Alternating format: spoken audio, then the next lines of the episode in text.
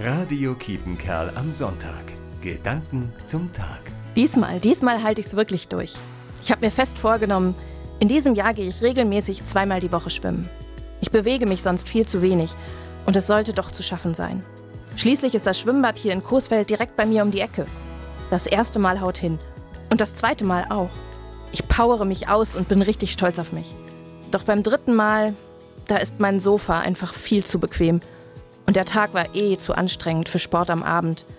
Der Januar ist noch nicht vorbei, da ist mein Vorsatz schon gebrochen.